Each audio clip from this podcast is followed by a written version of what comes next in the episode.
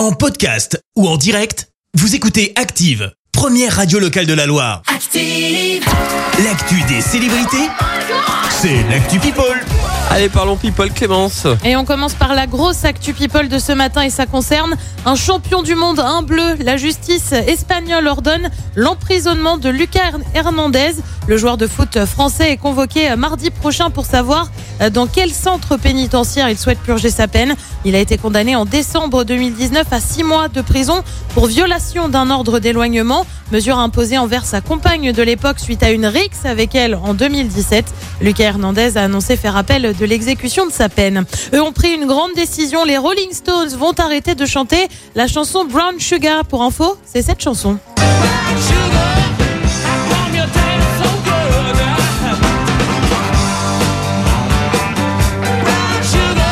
Pourquoi ils ont pris une telle décision? Eh bien en raison de paroles polémiques. La chanson parlerait en effet de l'histoire d'une esclave noire violée et battue par ses maîtres blancs. Le groupe se réserve le droit de la remettre, peut-être ont-ils indiqué. Elle donne enfin une date de sortie de son nouvel album. Adèle revient avec 30-30 en français et la sortie est prévue pour le 19 novembre prochain. On connaît aussi la pochette de l'album. Il s'agit de la chanteuse de profil. Son premier single Easy on Me doit sortir demain.